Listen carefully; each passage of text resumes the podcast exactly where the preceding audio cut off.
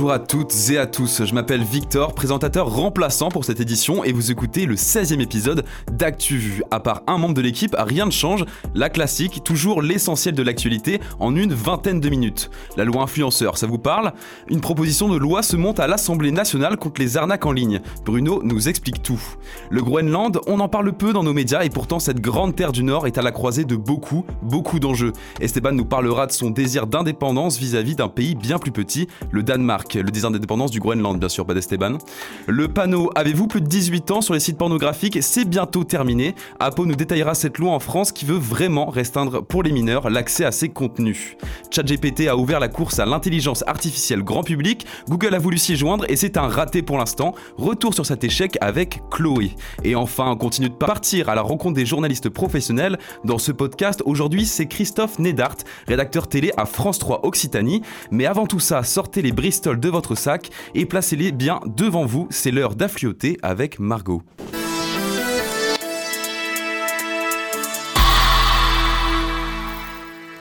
C'est un véritable drame pour la Syrie et la Turquie. Le séisme survenu dans la nuit de dimanche à lundi devient le quatrième plus meurtrier du siècle dans le monde. D'une magnitude 7,8, le séisme a été ressenti jusqu'au Liban, à Chypre et dans le nord de l'Irak. Il a été suivi d'au moins 185 répliques. Des régions entières ont été ravagées par les secousses. Les aides affluent du monde entier. Des millions sont annoncés par les pays et les institutions. L'ONU vient de demander des fonds pour venir en aide aux deux pays. Plus de 2 milliards d'euros ont été promis à la Turquie et à la Syrie. Pour le moment, plus de 21 000 victimes ont été comptées. Londres, Paris, Bruxelles. Cette semaine, le président ukrainien Volodymyr Zelensky a fait le tour des grandes villes européennes, mais a surtout rencontré les chefs d'État. Un an après le début de la guerre, il s'est exprimé dans un discours solennel devant les eurodéputés en les remerciant pour leur soutien militaire, financier et humanitaire.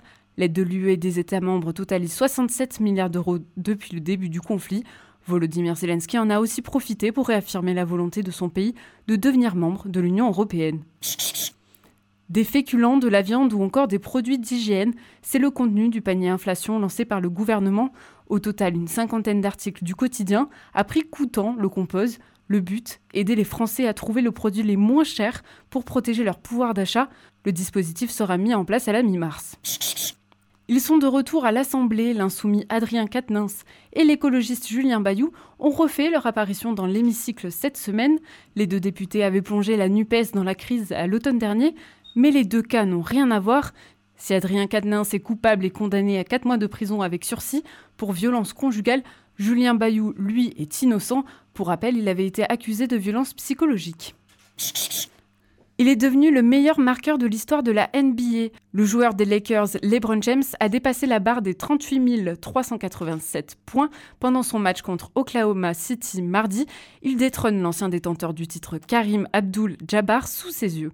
Debout Macron, il a récupéré tous les tocards de la politique. Moi Mais qui allait celle-là? Quelle indignité Mettre des bâtons dans les roues aux influenceurs malhonnêtes, c'est l'objectif d'une proposition de loi débattue à l'Assemblée. Salut Bruno. Salut Victor. Ce texte, il est à l'initiative du député socialiste Arthur Delaporte. Et pas que. Fait assez rare pour le souligner, mais cette idée fait plutôt consensus à l'Assemblée.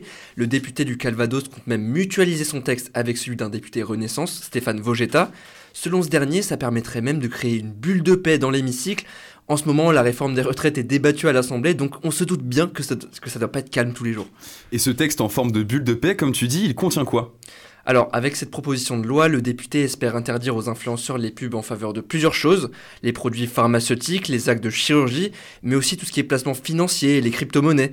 Bah oui, parce que quand c'est des placements de produits pour du dropshipping, ça va encore, mais il y a des fois où ça peut être vraiment dangereux, notamment pour un public très jeune qu'on sait influençable. T'as parlé de dropshipping Oui, c'est le fait de vendre plus cher un produit acheté à bas prix, notamment sur des sites chinois comme AliExpress.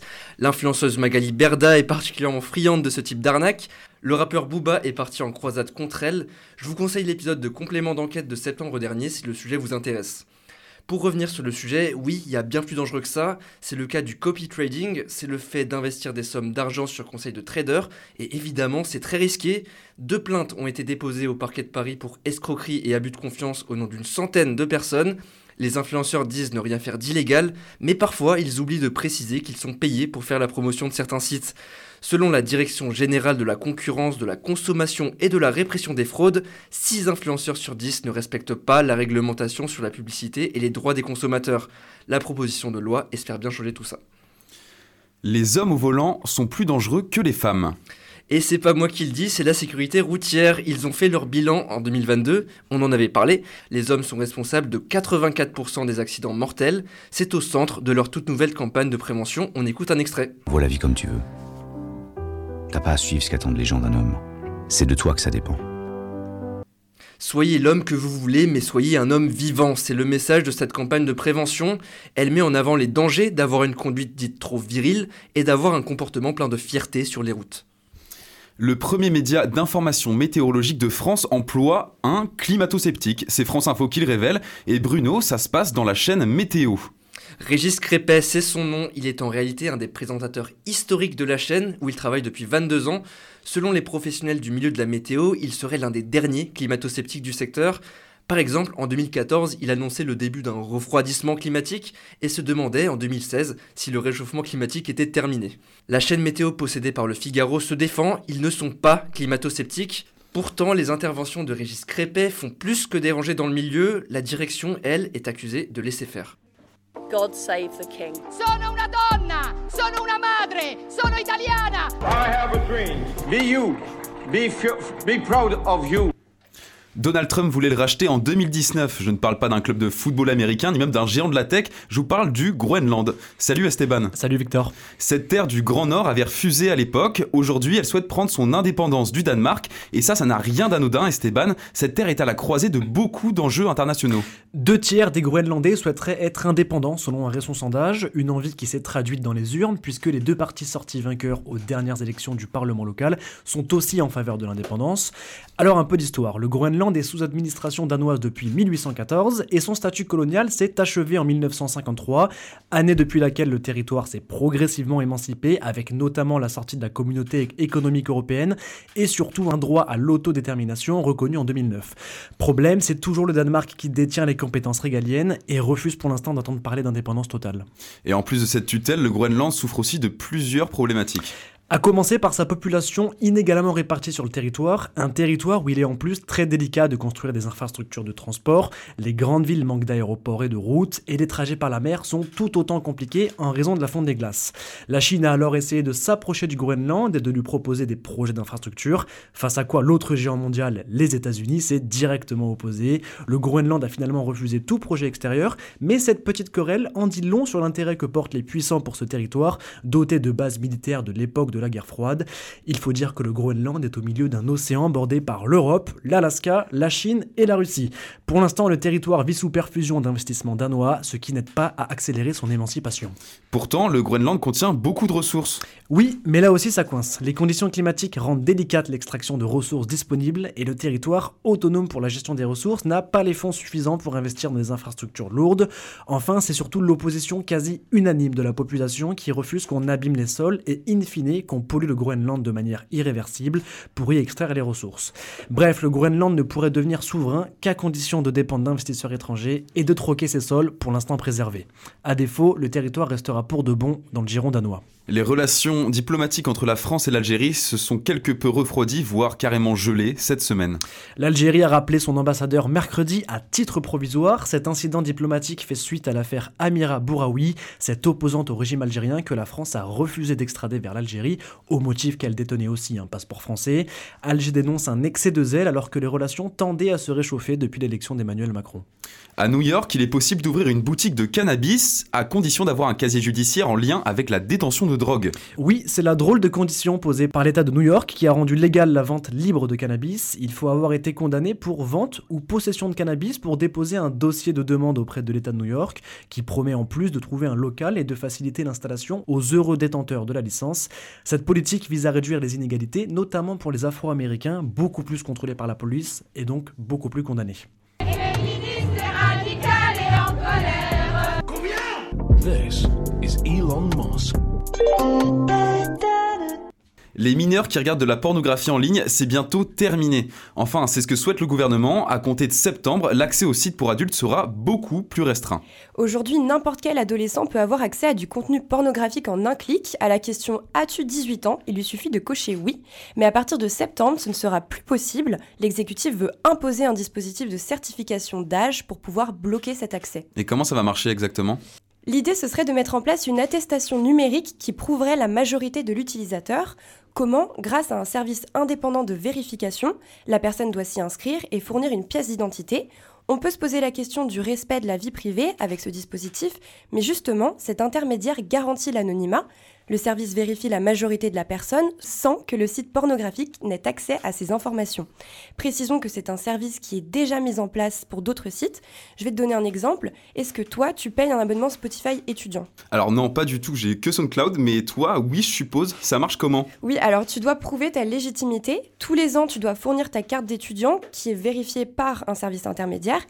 Les infos sont ensuite transmises à Spotify. Pour les sites porno, le dispositif serait un peu le même.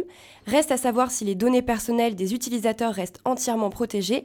Là-dessus, c'est encore flou. Les détails du plan du gouvernement devraient être révélés dans quelques jours. Un homme a été exécuté aux États-Unis. On l'accuse de trois meurtres, mais pour ses avocats, il aurait été victime de racisme lors de son jugement. C'est au Texas que John Ballantyne, 54 ans, a été exécuté mercredi soir pour un triple meurtre. Le problème, il aurait peut-être pu éviter la peine capitale. L'histoire remonte à près de 25 ans. En 98, il a abattu trois adolescents blancs dans leur sommeil. Pourquoi je précise qu'ils sont blancs? Parce que John Ballantyne était noir et que ça a toute son importance dans l'histoire. L'une des victimes était le frère de son ancienne petite amie. Il était contre la relation que sa sœur entretenait avec John parce qu'il était noir et avait menacé de le tuer. Pour l'avocat de John Ballantyne, son procès a clairement été entaché par du racisme.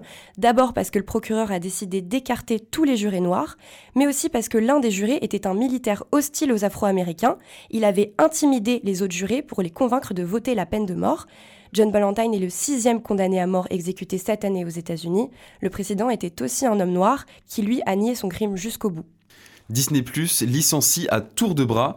7000 employés ont été renvoyés chez eux. Alors pourquoi? Tout simplement parce que la plateforme de streaming ne fait plus d'audience. C'est la première fois depuis le lancement de son service de streaming que Disney Plus perd des abonnés, 2,4 millions dans le monde. Disney Plus semble avoir perdu de sa magie. Comment ça s'explique? D'abord parce que le catalogue ne séduit plus et surtout parce que le prix de l'abonnement a augmenté.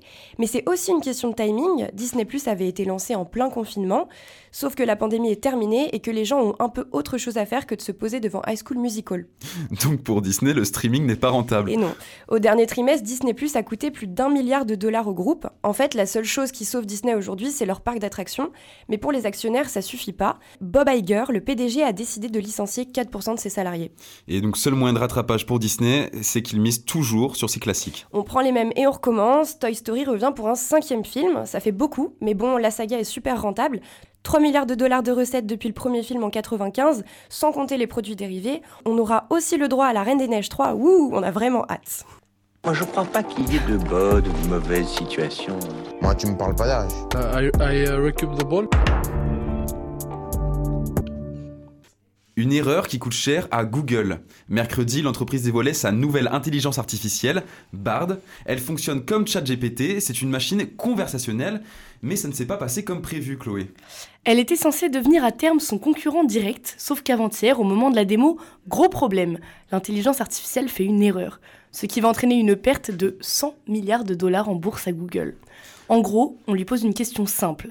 Quelles découvertes ont été permises par le satellite James Webb? Ce à quoi Bard répond que James Webb est le premier télescope à avoir pris des images de planètes en dehors du système solaire. Sauf que bah Victor, c'est complètement faux, et ça des astronomes s'en rendent compte. Le premier télescope à avoir fait ça, c'est Very Large Telescope au Chili, et c'était en 2004, pas du tout en 2022. Résultat, une foule déçue du peu d'annonces et de cette erreur. L'enthousiasme autour de Bard qui s'annonçait être une quasi-révolution tombe à l'eau, et même si ça ne représente quasiment rien pour eux, l'entreprise perd quand même 100 milliards de dollars en bourse. Quand même. Et puis en plus d'être coûteuse, cette erreur donne une longueur d'avance à Microsoft qui a intégré ChatGPT à Bing depuis mardi. Alors oui, le monde de l'intelligence artificielle a beaucoup bougé cette semaine. Certes, les Américains Google et Microsoft se lancent, mais les Chinois n'allaient pas les laisser faire sans tenter l'aventure aussi. Baidu, le plus gros moteur de recherche, a annoncé se lancer dans la foulée de Google, et le monstre Alibaba a fait de même. En gros, ça promet pour la suite. Deux courses en deux jours et deux médailles, c'est le palmarès d'Alexis Pinturo aux mondiaux du ski alpin. Et oui, c'est notre petite fierté française. Jeudi, il décrochait le bronze sur le Super G, c'est l'une des courses les plus importantes du championnat, et il l'avait déjà fait en 2021. Il le fait seulement deux jours après avoir décroché l'or sur l'épreuve combinée. Pour rappel, Alexis Pinturo joue à domicile. Il connaît bien les pistes de Courchevel, c'est là où il a grandi. D'ailleurs, c'est toujours le recordman français en nombre de victoires et de podiums, donc notez bien son nom, il pourrait vraiment tomber au concours.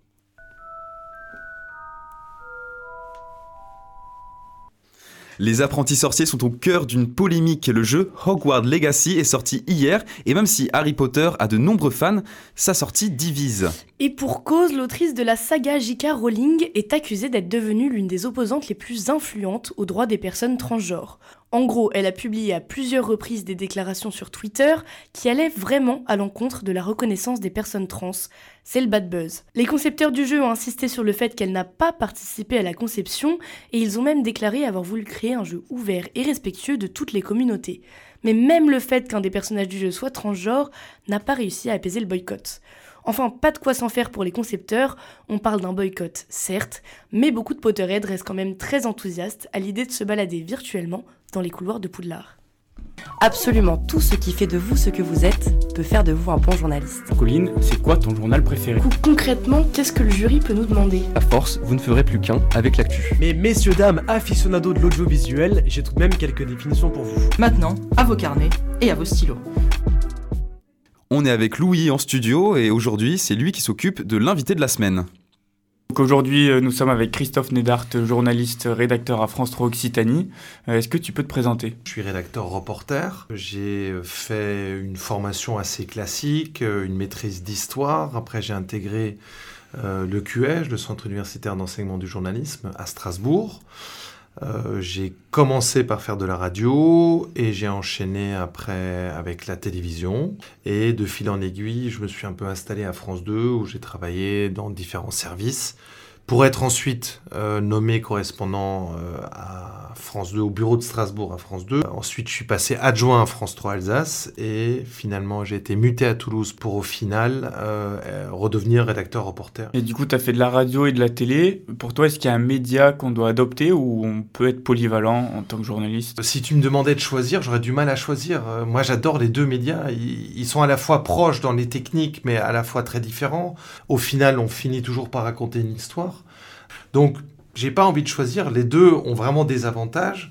Est-ce que j'ai un média de cœur? Je sais pas. J'écoute j'écoute la radio le matin, je m'endors avec la télé. Ok. Est-ce que tu peux nous décrire une journée type, par exemple, à France 3, Occitanie? Alors, la journée type, c'est elle commence toujours par une conférence de rédaction à 9h. Euh, on est donc tous réunis dans une salle avec euh, une rédactrice en chef adjointe ou la rédactrice en chef qui va nous dérouler un peu le menu des sujets, libre à nous de proposer aussi des sujets. Euh, ensuite, on, constitue pardon, euh, les équipes entre rédacteur et géry, donc on part à deux. On va faire notre sujet, on va le tourner, on revient, ensuite on passe par la case euh, montage, on va monter le sujet. Ensuite, on passe par la case validation, avant qu'on aille au mix, on fait valider son sujet, on va au mix et le sujet est prêt, et PAD comme on dit, et il est envoyé euh, en régie pour être diffusé. Et pour finir, est-ce que tu aurais un conseil à donner aux étudiants qui nous écoutent et qui veulent faire du journalisme? Bah déjà de, de, de, bah de, vivre leur passion. Pour moi, le journalisme, c'est un métier de passion. Euh, de, rester curieux autant que possible. Euh, de ne jamais rien perdre de leur pugnacité. Euh, de, de, de, voilà, de s'accrocher. On, on, est notamment en télévision dans un média où c'est de plus en plus dur. Euh, parce qu'il y a une énorme méfiance euh, vis-à-vis des médias audiovisuels, parce qu'on est concurrencé par les réseaux sociaux, parce qu'on est concurrencé par n'importe qui qui a un téléphone, mais en tout cas de, bah, de continuer à bah, défendre les, bah, les valeurs qui sont les nôtres. Ok, merci. De rien.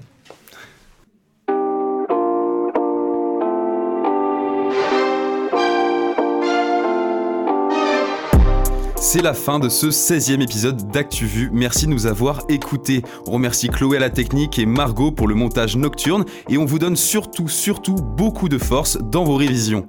À la semaine prochaine.